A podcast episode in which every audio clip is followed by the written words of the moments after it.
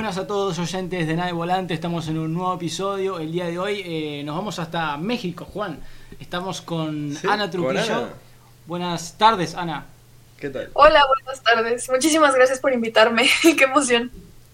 Este, y te saludamos desde Uruguay, 36 Uruguay. Y justamente que estamos hablando de eso detrás de, de cámaras, te quería consultar. eh, ¿Conoces algo de Uruguay que no sea por el fútbol? Pues la verdad es que sí, fútbol es muy sonado en México, entonces es la razón por la que más ubico. Eh, y realmente no, o sea, es- sé que es un país muy bonito y que la gente muy linda porque he tenido varios amigos que son de Uruguay, pero así una investigación tal cual, no les fallo. Tendré que hacer eso después de este podcast. ¿Tenés idea de lo que es el mate? no. Bueno, es, es, es difícil de explicar, pero es prácticamente como un té. No te voy a dar un ejemplo, pero siempre es la- la- lo más curioso. El uruguayo anda con un termo que lleva agua caliente y eso lo pones eh, en un mate que lleva yerba, que es, es algo verde. Y es- es amargo y tiene el mismo efecto que el café. Ay, wow, ok, ay, yo necesito eso porque yo no tomo café. Es más sano, es más sano que el café. Ay, wow, qué padre, lo voy a buscar acá o algo así. Pero qué cool, pues mira, ya tengo algo más que sé de Uruguay. Inclusive es parecido a lo de Argentina, que tienen su, o sea, prácticamente similar. Después Paraguay también tiene una versión que es el tereré.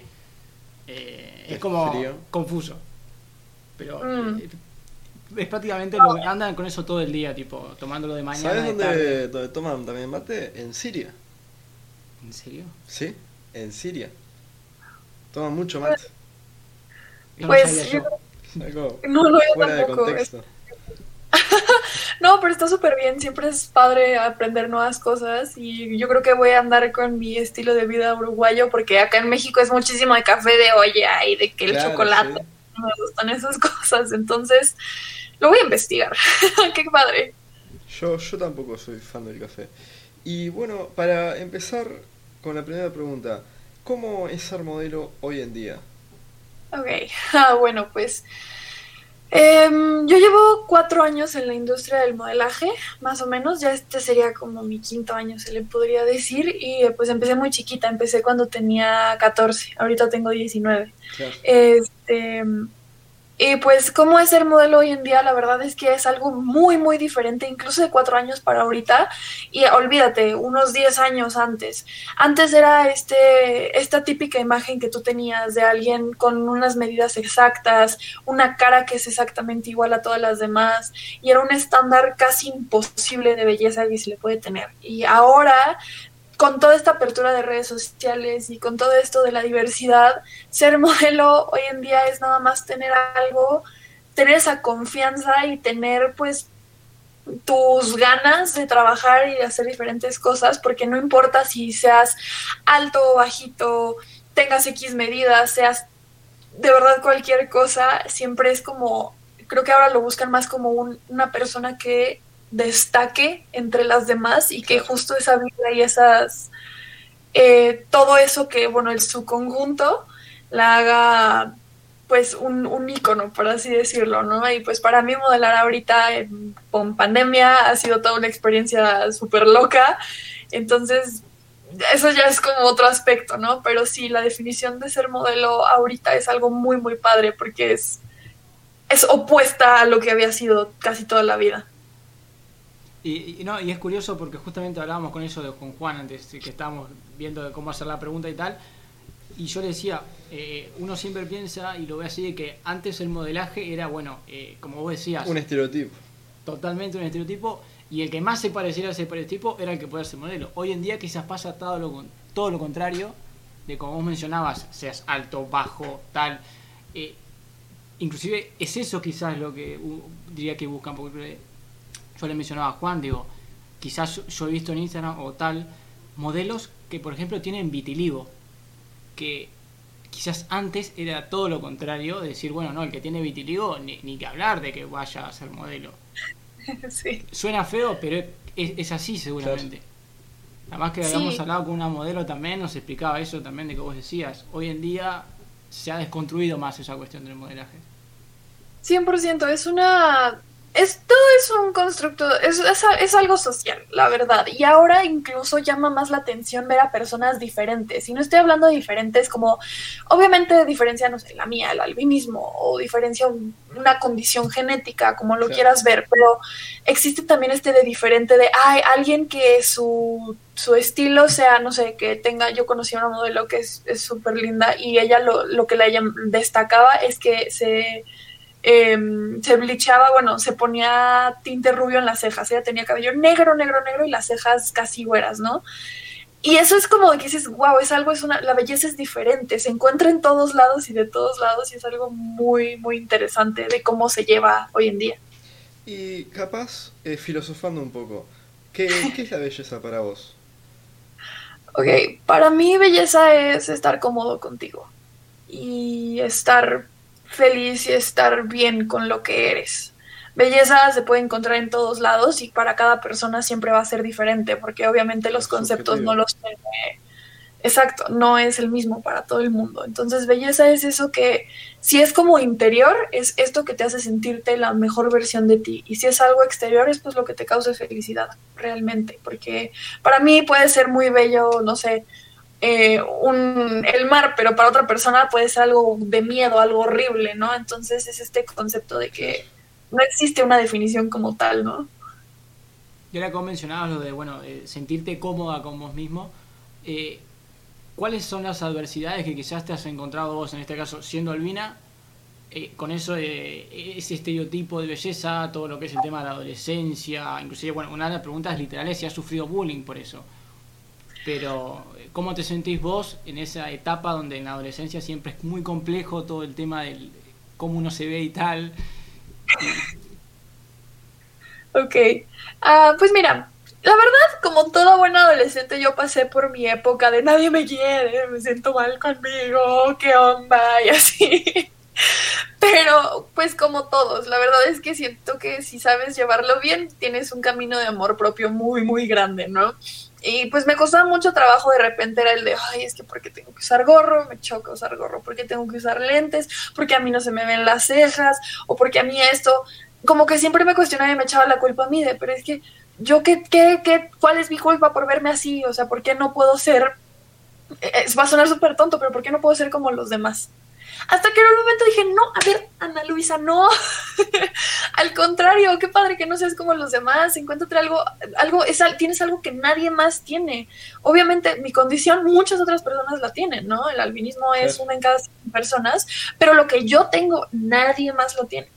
Porque ellos, todos somos diferentes, ¿no?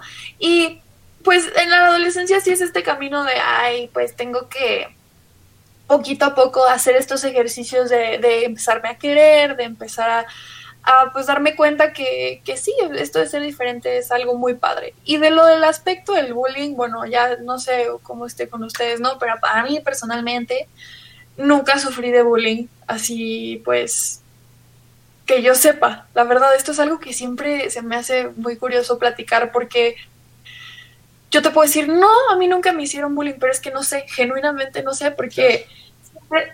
¿Mandé? ¿Cómo? Mm.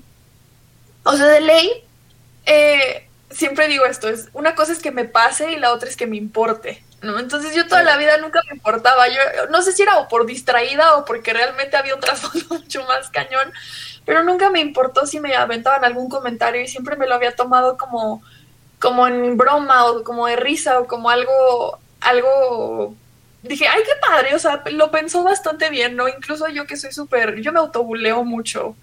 No porque no me quiera, al contrario, porque me quiero y digo como, ay, está muy chistoso. Y luego hay comentarios que van en torno de ofenderme o algo así, yo de, wow, ese no me lo sabía, lo voy a anotar.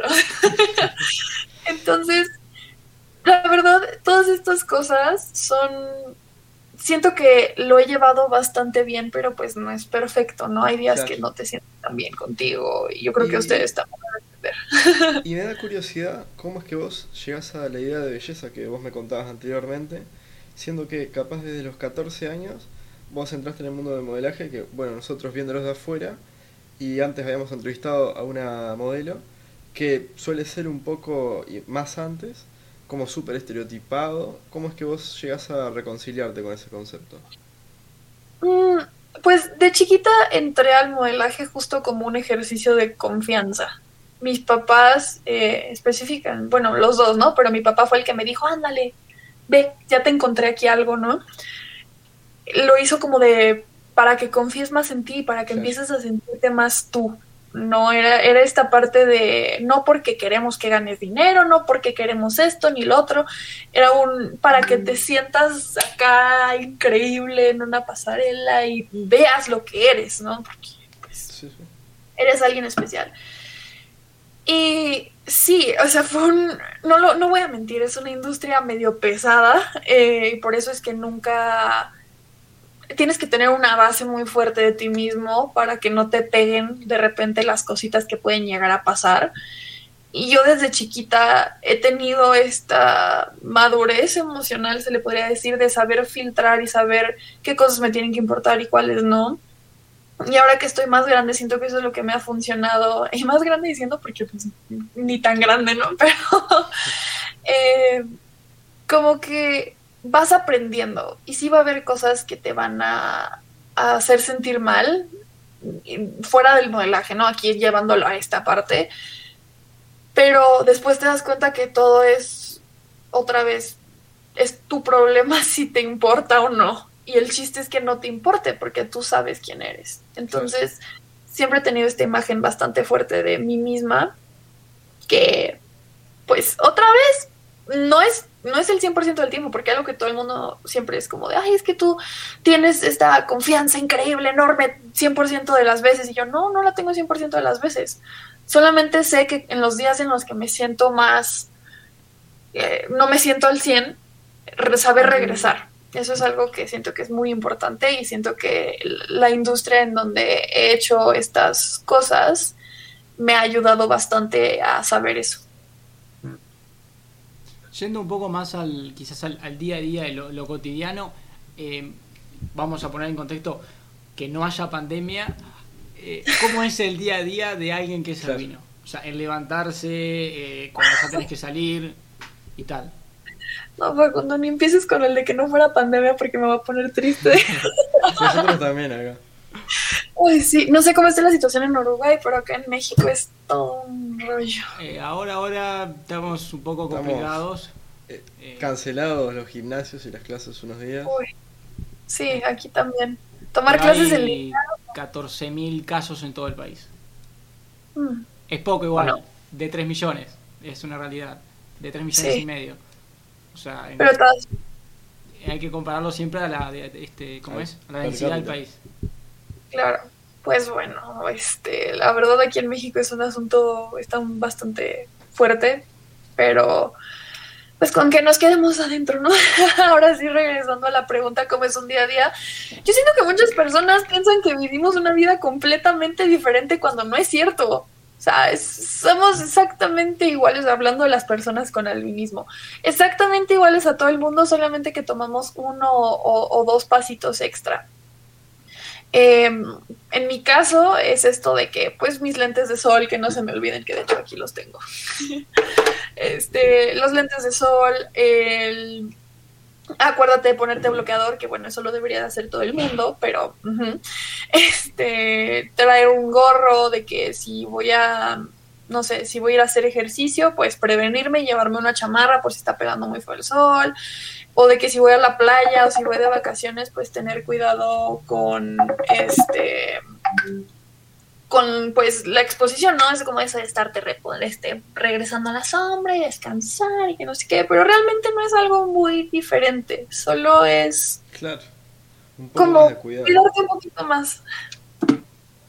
Y, y en este caso, en, quizás en tu niñez, donde bueno, vos decís, eh, un niño sale, juega, eh, andan siempre en la vuelta, sin preocuparse por si el tema del sol o tal. ¿Cómo lo viviste vos? Porque bueno, eh, quizás te podía pasar eso que te llamaran, no Ana, no andes al sol a esta hora porque te va a hacer mal. Ah, o sea, ¿cómo...? ¿Cómo fue tu niñez directamente?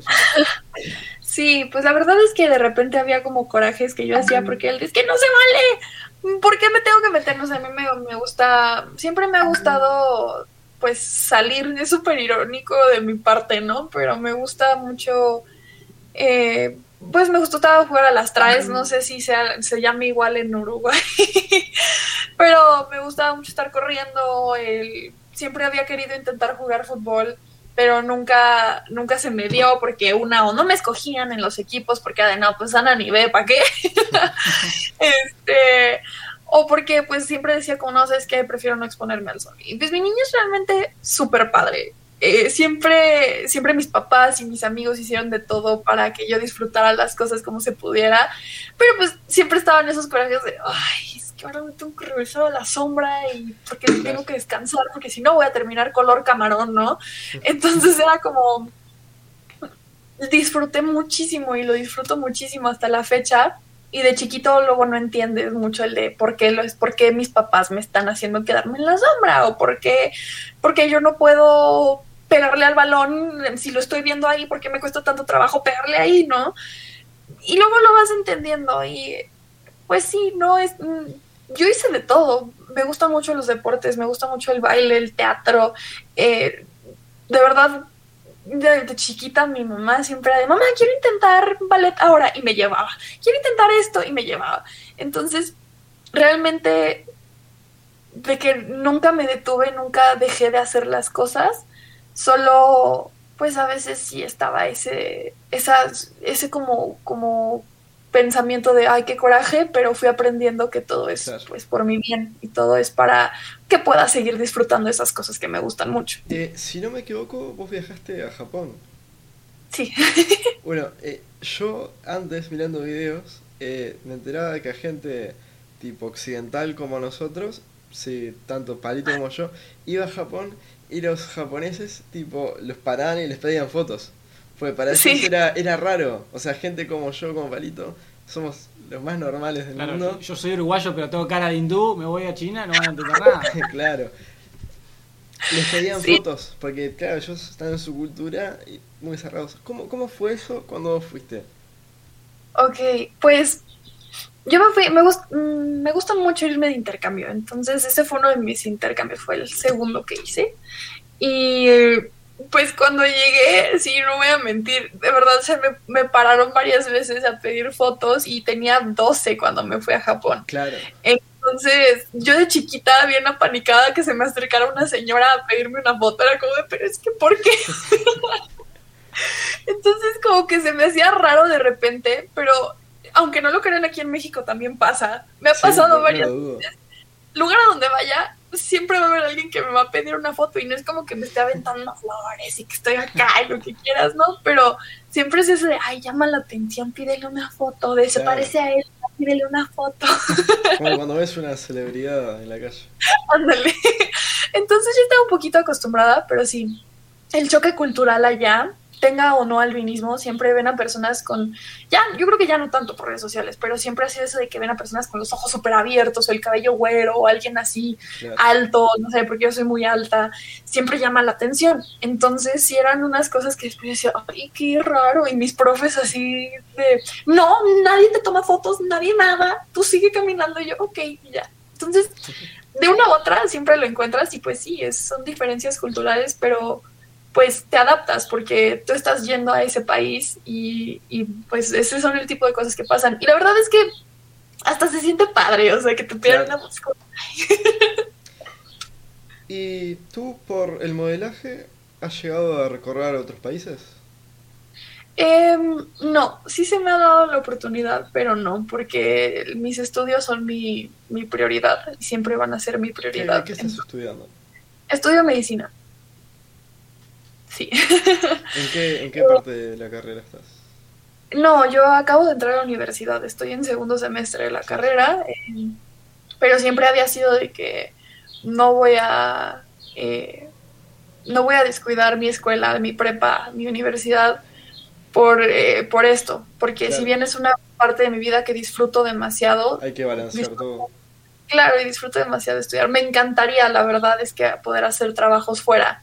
Así en persona, ahorita ya que me acabo de acordar de algo. En persona no me ha llevado a diferentes lugares, pero con esto de la pandemia tuve la oportunidad de hacer sesiones de fotos virtuales con un fotógrafo en India y con un fotógrafo en Ecuador. Entonces no sé si eso sesiones cuente. de fotos virtuales. Me da mucha curiosidad cómo, funciona eso. así como habla, te conectas en un Zoom o en un Google Meet y es con screenshots. Y así, Sí. pues, ahí- Con el propio celular.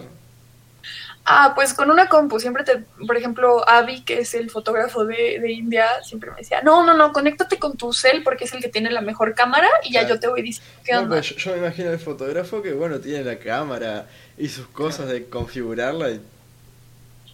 La verdad es que no sé cómo sea la ciencia del otro lado, pero a mí nada más me decían como, "Mm, a ver, tienes una pared así en tu casa y yo, ok, sí, ah, bueno, vamos a ponernos aquí Claro. y quiero hacer como, traigo esta idea. Entonces era mucho como de que acuérdate que la pantalla es un espacio chiquito y, y- y es muchísima comunicación porque no estás cara a cara, pero son proyectos, la verdad, muy padres, se me han hecho muy, muy interesantes.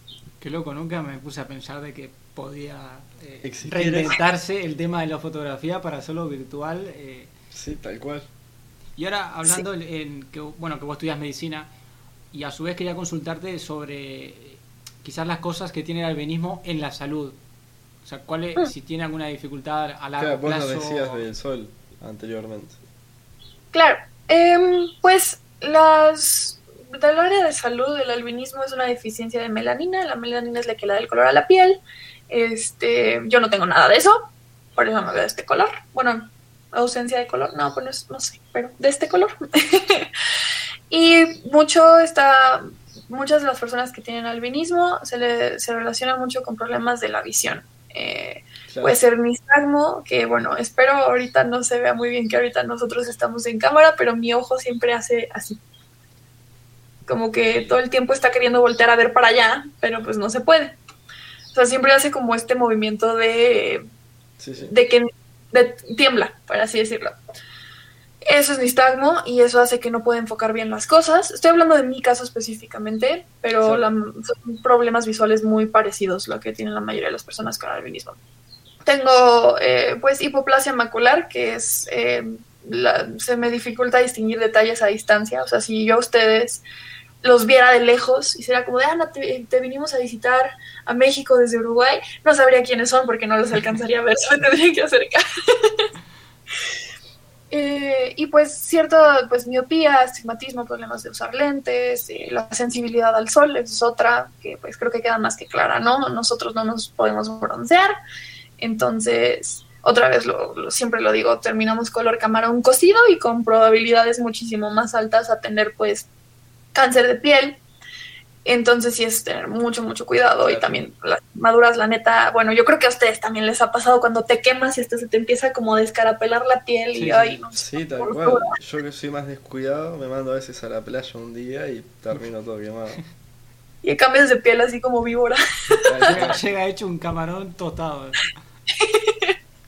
Exacto, pues imagínate eso, pero a mí no es como que, no sé la verdad, no puedo comparar de que si me duele más o no, pero me, se me tarda mucho en quitar la quemadura y ya es un daño casi permanente, se le podría decir a la piel. No, yo con esa condición seguramente ya estaría muerto con lo descuidado que soy. No, yo también soy súper descuidada, o sea, es más porque mis papás o mi hermana me, se la pasan correteándome. Ahorita ya soy más responsable, pero de chiquita la cantidad de veces que perdí lentes de sol o gorras en todos lados, Claro. ha de haber Claro, miles. además, eh, eh, vos tenés que comprar lentes, eh, supongo que son caros porque son de los que realmente eh, protegen los ojos.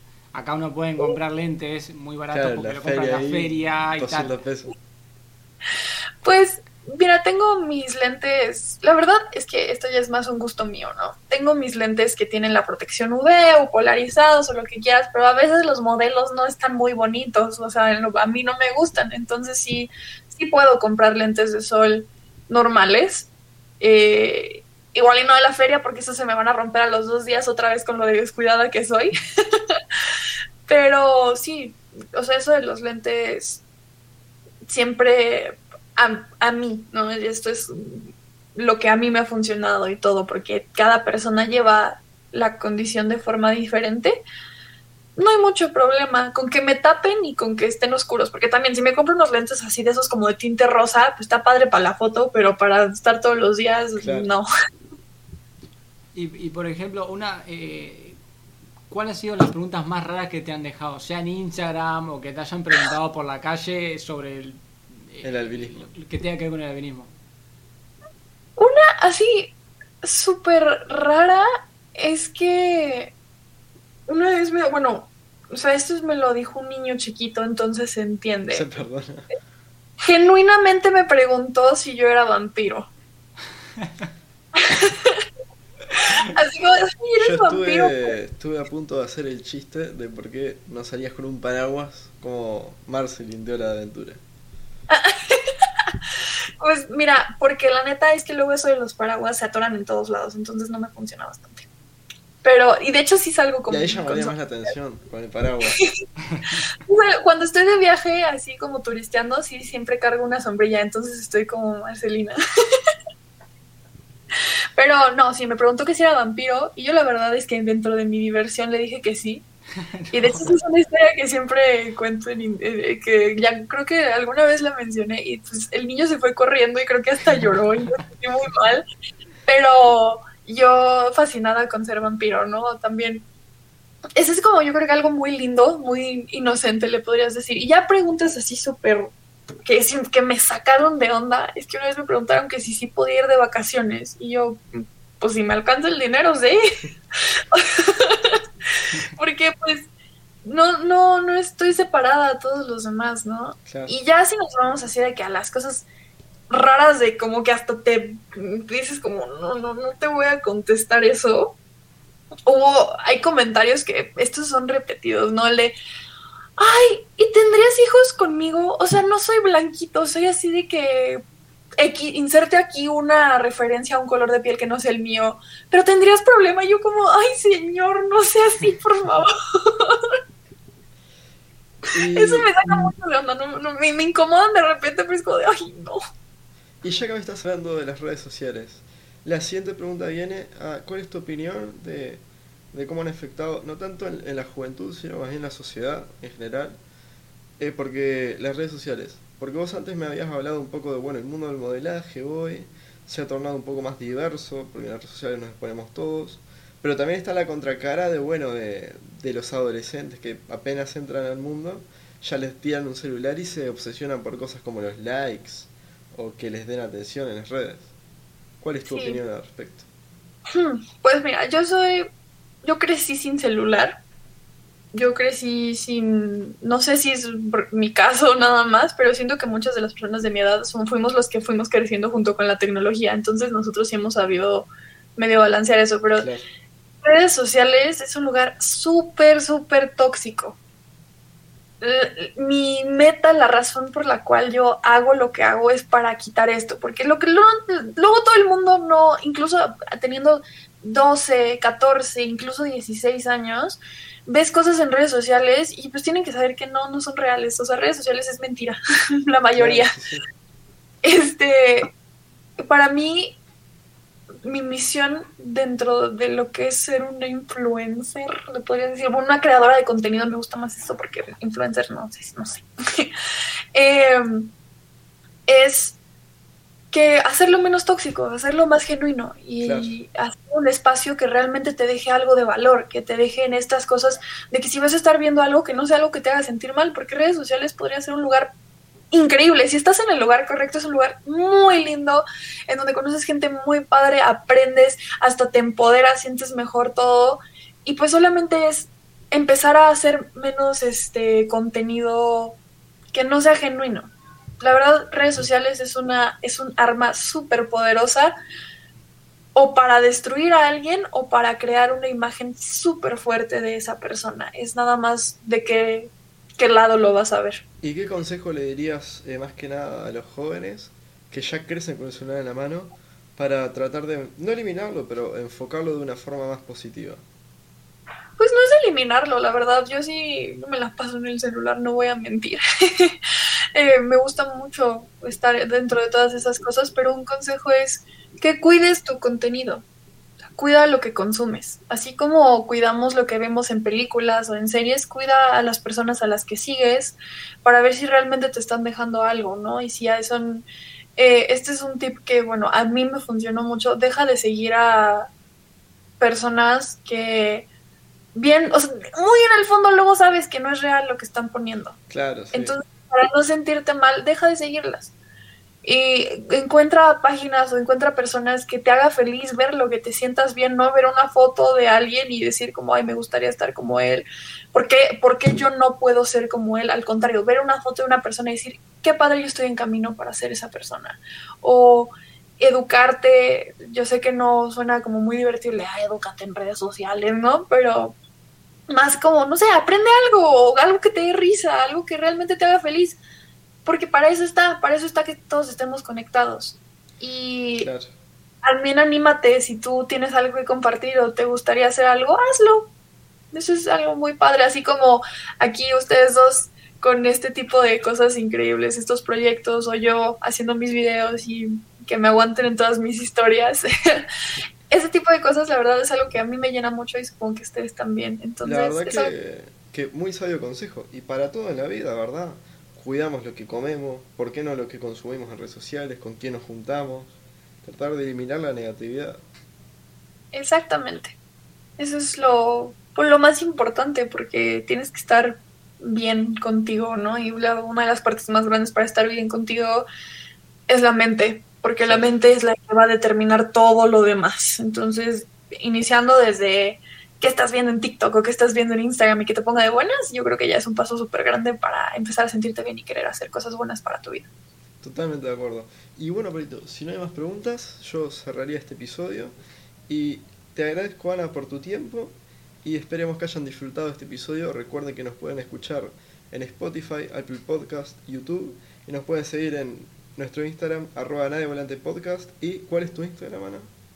El mío es Ana con dos as, A-N-A-A punto Trujillo con dos os al final.